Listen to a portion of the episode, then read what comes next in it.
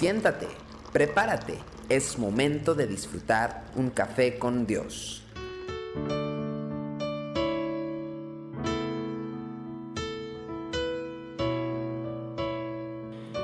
Una vez más, bienvenidos a Café con Dios. Lucas capítulo 9, versículo 51 dice, Cuando se cumplió el tiempo en que él había de ser recibido arriba, afirmó su rostro para ir a Jerusalén. Este pasaje nos da una perspectiva interesante del ministerio de Jesús.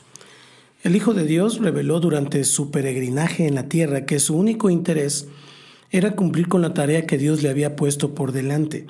Por ejemplo, en San Juan 4:34, él dijo, mi comida es que haga la voluntad del que me envió y que acabe su obra. En San Juan 6:38, él mencionó, porque he descendido del cielo no para hacer mi voluntad, sino la voluntad del que me envió. Vemos en su declaración que entendía claramente su misión, la cual incluía entregar su vida en la cruz por aquellos que amaba. Y el texto de hoy ilustra la manera en que se debe llevar adelante una misión. Este es un tema importante, pues aunque un líder sepa cuál es el proyecto en el que debe involucrarse, también puede equivocarse en la implementación del mismo. Tal fue el caso de Moisés, que notablemente tenía a los 40 años el mismo objetivo que Dios le planteó a los 80, es decir, la liberación del pueblo israelita. Sin embargo, Moisés cometió el grave error de creer que el fin justificaba los medios y, y por lo tanto atrasó cuatro décadas el cumplimiento de ese proyecto.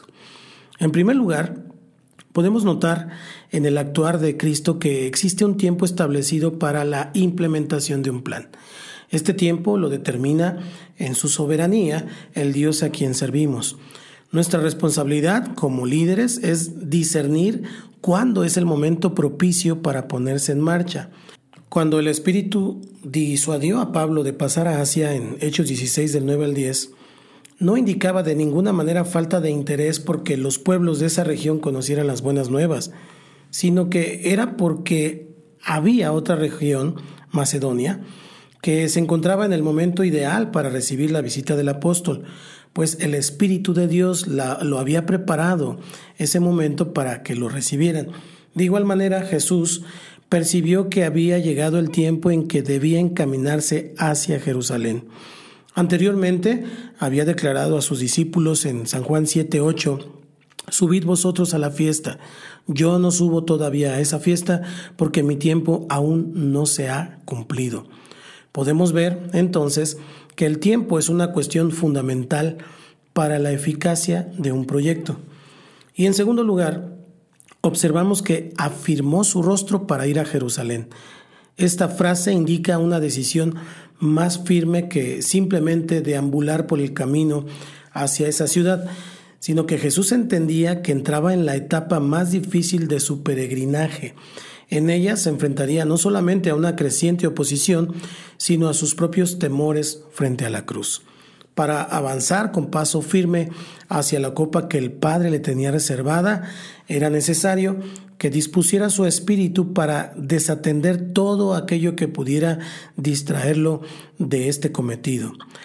Aunque no ignoraba las grandes dificultades que tenía por delante, decidió no permitir que las mismas afectaran el cumplimiento de su misión.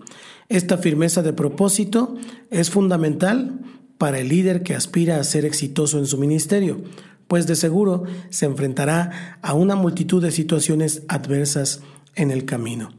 Por eso el Señor le dijo a Josué en el capítulo 1, versículo 7, solamente esfuérzate y sé muy valiente para cuidar de hacer conforme a toda la ley que mi siervo Moisés te mandó.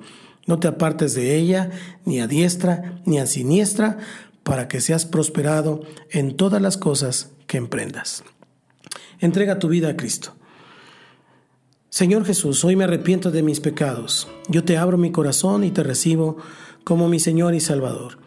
Por favor, ayúdame a ser la persona que tú quieres que yo sea. Te lo pido en el nombre de Jesús. Amén desde el Centro Cristiano Yautepec y para alientoradio.com. Esto es Café con Dios. Bendiciones. Tu amor por mí es más miel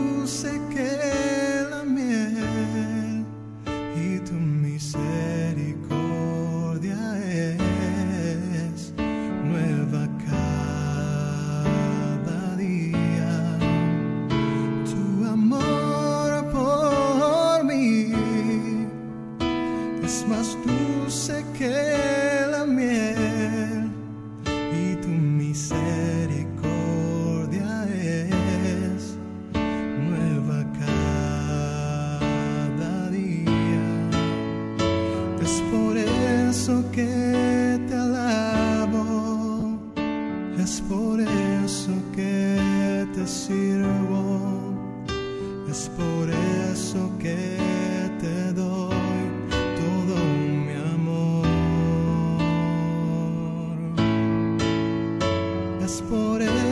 que te alabo, es por eso que te sirvo, es por